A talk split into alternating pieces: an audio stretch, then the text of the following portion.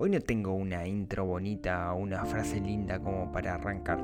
Simplemente quiero contarles que en este episodio 52 vamos a reflexionar mucho. Les voy a contar algunas cosas en las que he estado pensando estos días. Así que si les interesa, bienvenidos.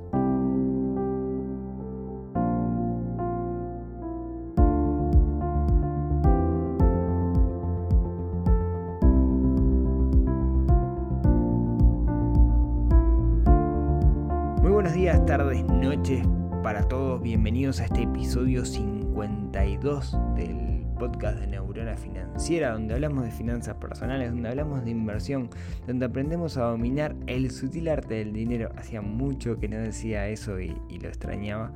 ¿Cómo están? Eh, espero que anden, anden muy bien. Eh, yo ando muy bien también, estoy súper contento porque recibí muchísimos saludos la semana pasada por el cumpleaños del, podcast. Es algo que me tiene eh, sumamente contento y, sumamente asombrado, ¿no? En la cantidad de personas que, escuchan, que llegan y que me comparten su, feedback positivo, negativo, no importa, digamos, está, genial que estemos hablando de esto.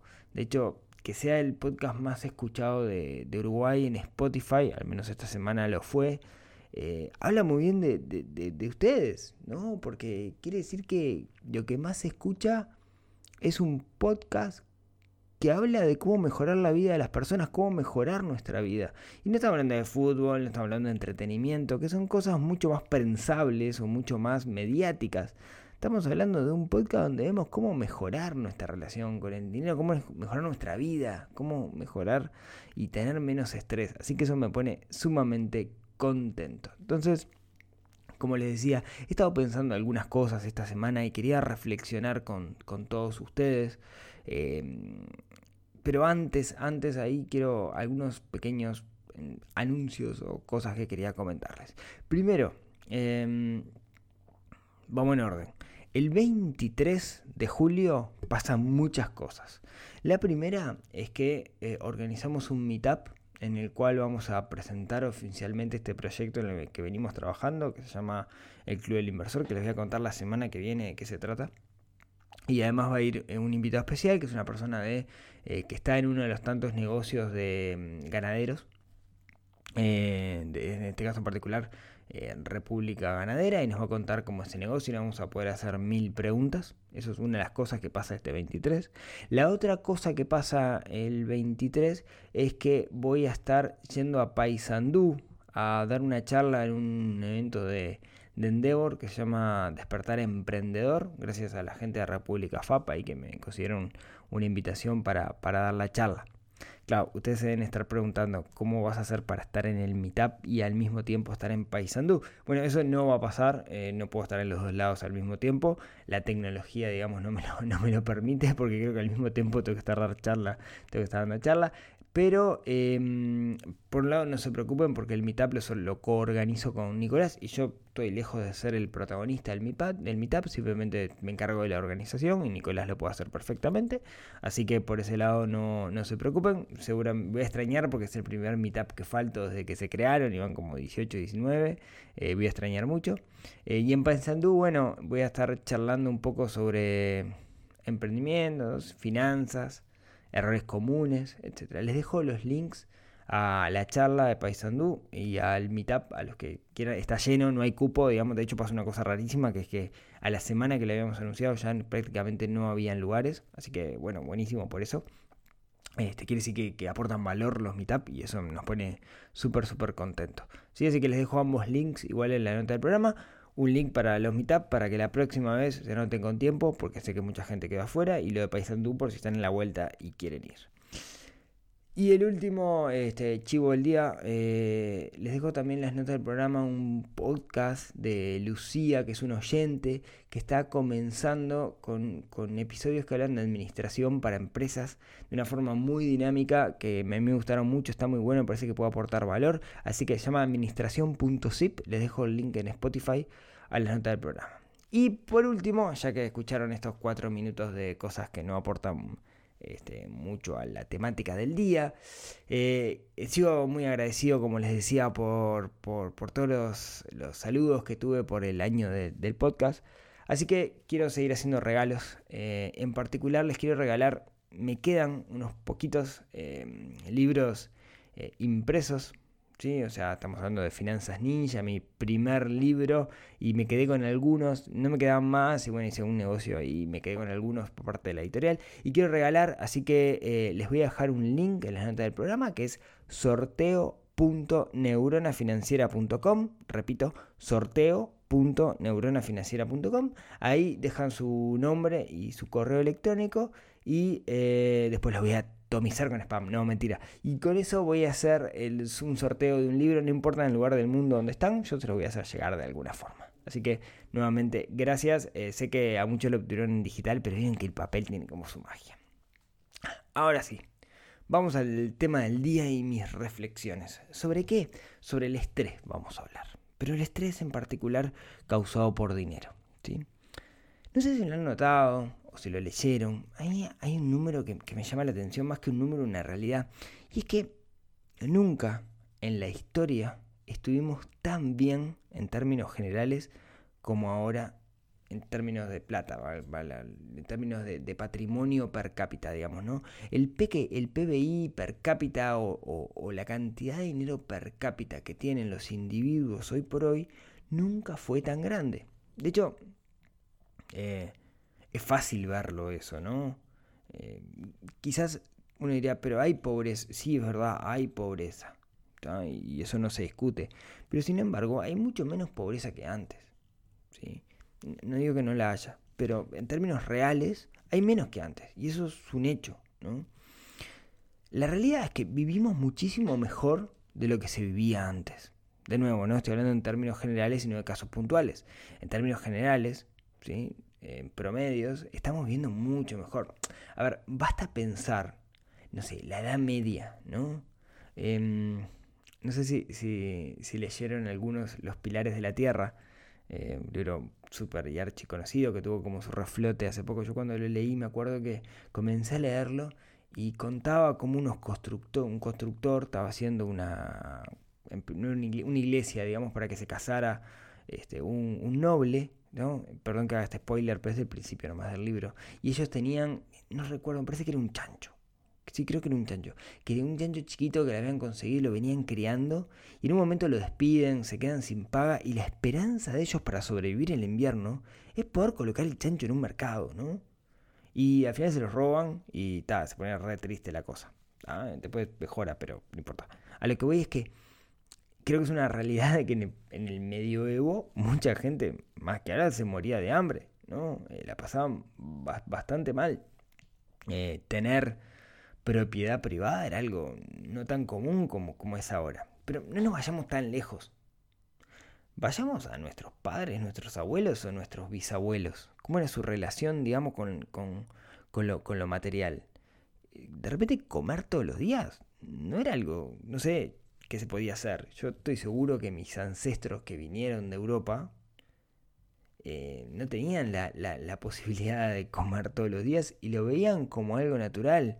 Y si se tenían que levantar a las 5 de la mañana para laburar y laburar hasta las 12 de la noche, lo hacían y, era, y no, se daban lujos. Y eso era parte de la vida en una época, ¿no? Em, yo, no sé, mi padre, por ejemplo, yo sé que mi padre tuvo que empezar a laburar a los 16 años. Y laburo de verdad, laburaba como cadete en Kutza en su momento, después pasó a trabajar en otros lados, pero eh, había realidades que eran muchísimo más duras de las que vivimos hoy. Ojo, no estoy diciendo que hoy no haya realidades duras, sí, las hay, pero en términos generales, de nuevo, estamos mucho mejor. O sea, yo qué sé, yo hoy vivo en una casa que tiene calefacción. Y cuando era chico, la calefacción era un lujo. ¿Sí? Eh, tengo la suerte, digamos, de, no sé, de tener dos pares de zapatos. Cuando era chico no tenía dos pares de zapatos. Y no era una cosa muy rara, era una cosa común en la clase media en ese entonces. Hoy la clase media está mucho mejor que antes. Si quieren, capaz que no están de acuerdo con esto y lo discutimos, pero bueno, esa es mi, visión sobre, sobre la realidad del día de hoy. Lo que quiero decir es que, en términos generales, económicamente, la humanidad está mejor. Ahora bien, la pregunta que podríamos hacernos, y es el planteamiento de, este episodio, es, fenómeno, si la realidad es que estamos mejor, ¿no? si los seres humanos están mucho mejor, ¿por qué hoy sufren más estrés por dinero que antes? Bueno, primero, ¿de dónde saco esto? Por un lado es una sensación. Tengo la sensación que nos preocupamos mucho más por lo material, o, o si quiere más que por lo material, cosas que no son necesidades básicas, que es lo que se preocupaban nuestros ancestros, nuestros abuelos, nuestros bisabuelos, etc. Por otro lado, he hablado con médicos que me dicen que tienen, desde que están en su vida laboral, cada vez certifican más gente por concepto de estrés y que ese estrés tiene un fuerte componente siempre en necesidad, en, lo material. Y esa es un poco mi, mi pregunta, mi inquietud. ¿no? Yo parto de la base de que hoy por hoy la gente está más preocupada, preocupada del tema material y que eso lo hace estresarse mucho y enfermarse. Y que eso quizás antes no pasaba. Entonces, un poco lo que quiero reflexionar es cuáles son las razones de eso. Ustedes podrán estar de acuerdo o no, yo les estoy contando un poco mi, forma de pensar y no quiero convencer a nadie, ¿no? Simplemente es la forma en que yo veo, el mundo. Entonces, se me ocurre tirar algunas posibilidades, algunas razones por las cuales pasa esto, ¿no? Porque la gente hoy por hoy está más pendiente de lo material y eso hace que se enfermen. Una, una primera cosa que me parece que quizás antes no pasaba tanto era el tema del mercado del consumo. ¿no? Hoy estamos en una sociedad de consumo donde la oferta es muchísimo más amplia que antes. Hoy por hoy podemos conseguir cosas que hace 5, 10, 15, 20 años era virtualmente imposible conseguir en Uruguay. Hay una innovación tecnológica y acá este país chiquito que está del otro lado del mundo llega rápidamente. Imagínense, no sé, los, que escuchan en México que están al lado de Estados Unidos. Bueno, sepan que el mercado mexicano es mucho más grande y recibe mucho más cosas de lo que se recibe por acá. Sin embargo, esa sociedad de consumo, ese, mercado de, de consumo, tiene una maquinaria atrás que nos invita, nos sugestiona para que asociemos la felicidad con el consumo. Llámese marketing, programa de televisión, eh, llámese mm, el mecanismo por el cual se logra llegar directamente a nuestro cerebro para asociar ese increíble y único jabón de pelo con la felicidad de la melena radiante que anda por ahí. No sé si se entiende lo que digo.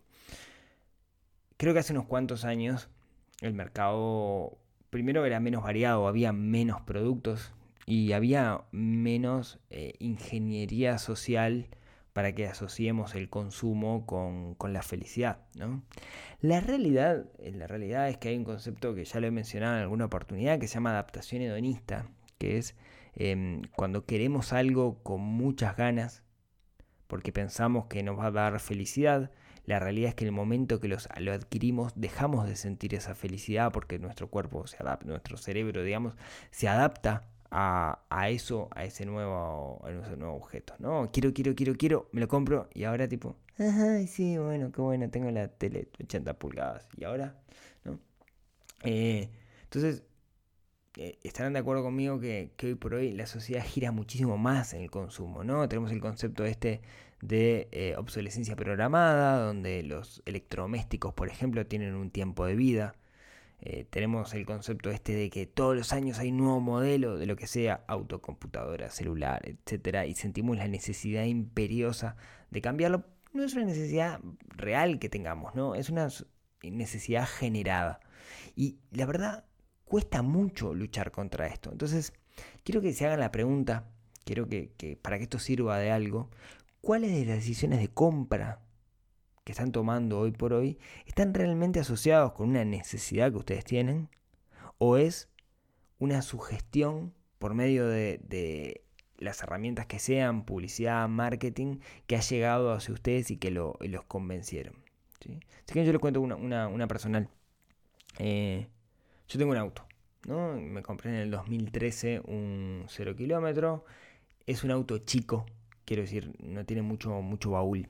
Y mm, me pasó la vez pasada que nos fuimos con unos amigos para, para afuera y ellos cambiaron el auto y se compraron una gran camioneta, una sub, ¿no? Una valija enorme.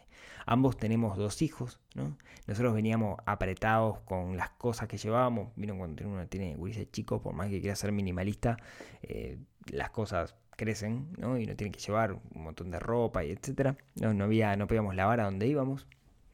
Y íbamos un poco incómodos, ¿no? Claro, y mi auto con 6 años lo empecé a comparar con esa camioneta cero kilómetro que tenía 2 millones de chiches, ¿no? Que mi auto no tenía. Y empecé a pensar, pa, podría cambiar el auto, porque voy a estar mucho más cómodo. Y después empecé a ver publicidades y me llamaba la atención la publicidad. Y después me empezaron a aparecer, como traba las páginas, me empezó a aparecer remarketing y cartelito por todos lados de la camioneta. Y me empecé a meter en el tema y empecé a ver precios y decía, uy, qué caro esto, che, cómo me desvía de, mi plan, de mis planes. Pero bueno, capaz que lo tengo que hacer. Y me, estaba como autoconvenciendo. Y un día paramos con, con mi esposa y dijimos, che, para, ¿tenemos la necesidad de esto? A ver, el auto anda fenomenal. Los gurises vienen creciendo y cada vez podemos viajar con menos cosas y además queremos hacernos más minimalistas. O sea, queremos esto de, no tener una, carga tan grande. Eh, estacionar una camioneta que dejamos el auto en la calle es mucho más complicado porque es más larga. Será más cómoda, bueno, pero la verdad que para lo que lo usamos, principalmente para andar en ciudad, yo que voy a trabajar y llevar a los niños a la escuela, etcétera, capaz que un auto chico es más cómodo. Y la verdad, la verdad, no necesitamos esa camioneta para cuatro veces al año que nos vamos lejos a pasar un fin de semana. No la necesitamos, venimos re bien con el auto que tenemos. Pero se me había metido la idea en la cabeza y tuve que hacer un parate para darme cuenta que no era una, necesidad, sino era un quiero más que un necesito. Y no me iba a hacer mucho más feliz la camioneta porque la iba a usar exactamente para lo mismo.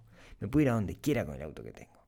Entonces, quédense pensando qué decisión de consumo han tomado últimamente, la última semana, el último mes, que en realidad no sea una necesidad y que después quizás la hicieron y se arrepintieron por esto de la adaptación hedonista, o que están pensando en hacer y quizás, quizás, si uno se piensa el día después, no te haga tan feliz como, como uno crea.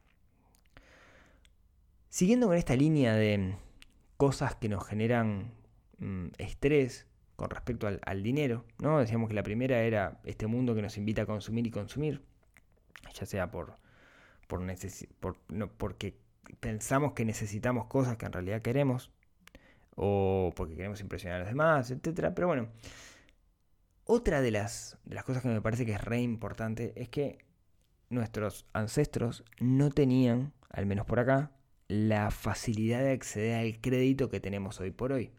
Hoy por hoy yo puedo comprar cosas sin tener el dinero. Pero es peor porque las nuevas generaciones están creciendo con la visión de que pueden comprar cosas sin tener el, dinero y después ven cómo arreglan lo tienen de base en el ADN. ¿sí? Aquello de tener una, dos, n tarjetas de crédito para poder acceder a, créditos o aquello de pedir crédito de consumo directamente el crédito de la casa. ¿Cuál es el problema de esto? Bueno, si puedo pagar quizás no haya tanto problema. El problema es cuando no puedo pagar, empiezo a generar intereses, de repente no lo puedo pagar, entonces pido un préstamo para pagar el otro crédito, comienzo en la calecita y no les miento, Conozco gente que se le ha arruinado la vida por esto, que nunca ha podido salir del pozo porque el exceso de crédito, ¿sí? esta calecita que uno genera en el cual pide un crédito para pagar los intereses de otro crédito que te apretan un poco más fuerte, es terrible. Así que el problema es que hoy puedo consumir sin tener el dinero. Y eso es lo que me permite es comprar más de lo que puedo. Entonces, ¿cómo no me va a generar estrés si después voy a tener un proveedor de crédito que me va a estar persiguiendo para que le pague? Yo sé que estoy generando una obligación que eventualmente no puedo cumplir. Y claro que genera estrés eso. Creo que otro, otro punto en esta lista, este punteo así medio, medio abierto que, estoy haciendo, seguro hay muchas razones, pero otro también es que eh, cada vez se ha acelerado más esa necesidad que tenemos de satisfacer nuestros, nuestras necesidades, valga la redundancia. Estoy hablando de la satisfacción inmediata. Eh, antes, y eso tampoco ligado con el crédito, yo creo que si, si quería comprar algo, tenía que ahorrar para comprarlo. Así lo hicieron mis padres, así lo hicieron mis abuelos y mis bisabuelos. Quizás existía así de repente el crédito hipotecario o un crédito de la casa específico para comprar algo. Pero hoy puedo comprar leche en cuotas. Puedo comprar cualquier cosa en cuotas. Y eso es lo que me termina haciendo es generando cierto tipo de cableado interno en mi cerebro, en el cual lo que estoy diciendo es, si quiero algo, hoy lo puedo obtener. O sea, el recurso material para conseguir cualquier cosa prácticamente está. Después veo cómo lo pago. Entonces, esa necesidad de satisfacción inmediata, ¿no? De generación de dopamina a nivel de nuestro cerebro, que es un neurotransmisor, que nos genera sensación de placer, hay que tener muy claro cómo luchar contra ella. Hay que ser muy fuerte de cabeza, de principios, de valores para hacerlo. Nosotros, por ejemplo, en casa tenemos alguna regla, no sé si la comenté en algún otro episodio, pero tenemos una regla que si vamos a consumir algo y ese consumo supera cierto monto que definimos en pareja, no lo, no lo hacemos y lo tenemos que hacer el día después y consultarlo. No es un pedir permiso, es, si quieren, meditarlo con la almohada. Y la, verdad que la mayoría de las decisiones de compra muchas veces nos damos cuenta que son em, impulsivas. Y que cuando lo meditamos con la almohada, en realidad nos damos cuenta que el día después no necesitamos eso. Entonces, no dejen caer, no se dejen caer en esa em, técnica de venta que es decirle, llame ya, ¿no? Ahora, mira que mañana esto no va a estar. Va a estar igual, ¿sí? Peor es comprar algo que no necesitan que comprarlo un poco más caro. ¿ah? Entonces tengan, tengan eso, eso presente. La satisfacción inmediata, digamos, es algo con, la, con lo cual tenemos que aprender a lidiar día a día. Es, es, la misma sensación de cuando te llega una notificación en el celular y tenés la necesidad de salir corriendo a ver cuál es esa notificación. Bueno, eso es dopamina. Lo mismo pasa con respecto al consumo. Otra cosa que me parece que, que está pasando, y es acá sí me meto, pero ya profundo, es que creo que, que la sociedad hoy está siguiendo modelos, siempre se han seguido modelos, pero están siendo modelos que no son sanos, en particular con respecto a lo financiero. En, particular con respecto a la vida misma, ¿no? O sea, hoy los famosos o los modelos a seguir en la sociedad, en su mayoría, eh, son gente mediática, ¿no? Gente que canta, gente que baila, gente que juega al fútbol, ¿no? Y con todo el cariño que le tengo a, Suárez, digamos, ¿no? Este, a mí me gustaría que mi hijo tuviera como modelo a seguir alguien que, que, haga algo por la sociedad más que motivar un montón de gente y demostrar que se puede salir adelante a partir de la, adversidad. Pero la verdad yo preferiría que tuviera como, como modelo un Elon Musk, un Steve Jobs, un Warren Buffett, que un Messi. Ahí estarán o no ustedes de acuerdo y no me refiero, digamos, a cantidad de dinero que, tengan, ¿no? Sino me refiero al modelo de la sociedad. Pero no, vamos al grande, vamos al micro modelo de la sociedad. A ese influencer que seguís en, en Instagram, ¿te aporta valor o te entretiene? ¿Estás siguiendo un tipo, no sé, un influencer que hace bromas de mal gusto a gente en la calle? ¿O alguien que te está enseñando algo que aporta valor? No, se trata solamente de las grandes cosas, sino en cada pequeña acción que hacemos día a día estamos eligiendo esto. Entonces, ¿cuál es ese modelo? Pregúntate, ¿no? ¿Cuál es el modelo que estás siguiendo? ¿Cuáles son las personas que seguir? Vuelvo a aquello del episodio del otro día de que somos el promedio de las cinco personas con las que más estamos. Y mm, esto se puede ir para largo, ya se fue un poquito de hecho, ¿no? Eh, creo que otra, otra cosa, y también me meto súper profundo, es que Quizás antes estábamos más desconectados, estábamos más con nosotros mismos. Yo creo que es imprescindible conocernos a nosotros mismos y hacer un trabajo de autoconocimiento. Hoy estamos muy ocupados. No, le digo que sean como Turó y que se vayan a vivir un bosque, digamos, ¿no? Pero hoy estamos muy ocupados. O sea, uno ve el bondi, la gente en el bondi está todo el tiempo con el teléfono hablando con los demás. Nunca está solo. No buscamos espacios para estar solos, para hablar con nosotros mismos. Y creo que eso es vital, aquello que meditamos, digamos, es, algo que debemos de, de, hacer porque nos ayuda a encontrarnos a nosotros mismos. Cuando no nos encontramos a nosotros mismos, cuando no sabemos quiénes somos, no sabemos lo que tenemos que hacer. Eso en la frase de, de, Javier Massa, un gran amigo y, y filósofo, ¿no? que dice, si no sabemos quiénes somos, no sabemos qué es lo que tenemos que hacer.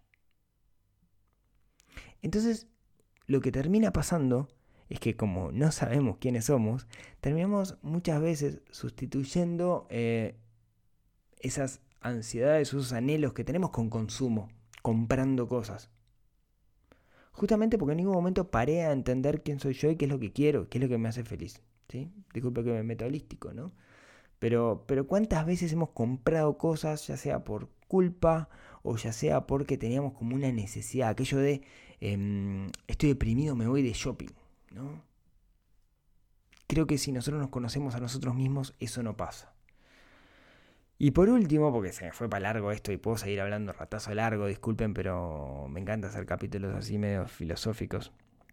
Em, creo que, que nadie nos enseña ni en primaria, ni en secundaria, ni en nivel terciario, ni en doctorado, ni en postdoctorado, en lo que sea, nadie nos enseña a gestionar el dinero. Nadie nos enseña educación financiera.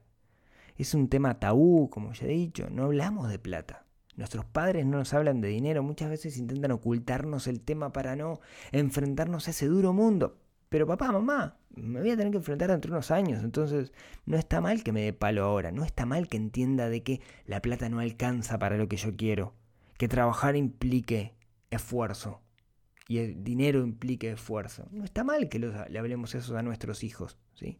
Yo quiero, quiero que, que el tema de dinero sea un tema que se hable en la mesa. Porque es un tema que está y que es importante. Así como tenemos que hablar de la buena alimentación, de lo importante que es hacer ejercicio, de lo importante que es tener buenos afectos, de lo importante que es intentar ser la mejor, la buena, mejor persona o la mejor buena persona que podamos ayudando a los demás, también es importante hablar de dinero hablar de lo que significa el dinero para las personas. Creo que no, se enseña a nivel familia, lo hacemos por repetición y usualmente lo hacemos mal, y tampoco se enseña en ningún sentido a nivel primario, secundario, terciario. No les digo cosas mega profundas, les digo que te enseñen cómo funciona la tarjeta de crédito en liceo o en la escuela. Paraguay ahí avanzó muchísimo porque Paraguay en, en su el año pasado, digamos, Em, eh, salió una ley que decía que se tenía que enseñar educación financiera. Yo estuve viendo el programa y van a enseñar en las escuelas, por ejemplo, o en el liceo, no, recuerdo, cómo calcular los intereses de una tarjeta de crédito. Y no es ejercicio matemática, es para entender lo que vas a hacer el día de mañana. Mucha gente hoy tiene tarjeta y no sabe usarla. Y ahí, entender cómo funciona es lo que te empodera y te da las herramientas. Por eso creo que hablar de finanzas personales, hablar de educación financiera, educar financieramente, es una obligación que tenemos. Los que somos padres, ni hablar. Los que interactuamos con gente, en particular con, jóvenes, ni hablar. Es nuestra obligación para que no caigan en errores en los cuales caímos nosotros. Entonces, resumiendo, ¿no? Cinco puntos, pero pueden ser muchos más. Yo les decía la sociedad de consumo en la que estamos, la facilidad del acceso al crédito, el problema de la satisfacción inmediata, los modelos actuales, los roles esos a seguir que son poco saludables, que no nos encontramos a nosotros mismos, que estamos lejos de, nuestro ser y que nadie nos enseña en la vida educación financiera. Creo que son cinco puntos. Podríamos hablar muchísimo más o hacer episodios enteros sobre, sobre cada uno, pero quería, quería puntear estos, estas cosas porque me parece que son cinco puntos de los cuales nosotros podemos tomar acción hoy. ¿No? Podemos preguntarnos si las decisiones que estamos tomando son productos de la sociedad o son productos mías. Podemos preguntarnos si estoy abusando del crédito cuando realmente podría no hacerlo. Podríamos preguntarnos si mi decisión de compra está relacionada con la satisfacción inmediata. Podríamos preguntarnos si los modelos que sigo son modelos saludables o no en torno a lo financiero y esto no tiene nada que ver con la cantidad de plata que tiene ese modelo. Podemos preguntarnos si sabemos cuáles son nuestros anhelos, nuestros objetivos, qué es lo que queremos. Y podemos preguntarnos si aprendimos educación financiera, si estás escuchando este podcast, espero que sí. O también podemos preguntarnos si estamos enseñando lo que sea a los demás, que es una obligación que tenemos para que la gente no caiga luego en, problemas. Y se me fue para largo el de hoy, les pido disculpas. Eh, no, es la idea irme para a media hora, pero eh, me apasiono con esto. Así que bueno, como siempre, muchísimas gracias por, por escucharme hasta acá. Nos escuchamos el próximo miércoles. Eh, muchas gracias a aquellos que, me agregan en su biblioteca de, Spotify. Eh, eso ayuda a que más gente escuche y que esté ahí número uno en, Uruguay. Y eso me pone muy contento. Me encantaría saber cómo estoy en Argentina. Así que si alguno ve la lista de podcast, capaz que en la general no aparezco, pero en finanzas, eh, en qué número estoy. Lo mismo en, México, sé que hay mucha gente que escucha por allá. Sí, los que están en otros países, mándenme rodrigo arroba y mándenme capturas para ver cómo, cómo estoy, que me interesa saber eh, cómo, estoy. Sé que los números son buenos, pero no sé cómo están los demás. Después, eh, como siempre, gracias también a aquellos que escuchan en, iTunes, que hay mucha gente que sé que, escucha también por ahí, o en iVoox desde, desde, Europa. Eh, y les recuerdo entonces sorteo.neuronafinanciera.com si se quieren ganar este libro que hasta me animo a dedicárselo a aquel que, que lo gane. Así que, como siempre, muchísimas gracias. Eh, me siento súper honrado de que ustedes, eh, de que vos que estás escuchando, dediques esta media hora a escuchar lo que tengo que decir. Es algo que me honra y me llena de orgullo día a día. Así que muchísimas gracias. Y si querés, si quieren, nos escuchamos el próximo miércoles hablando de algo que ayude a despertar nuestra neurona financiera. Hasta la próxima.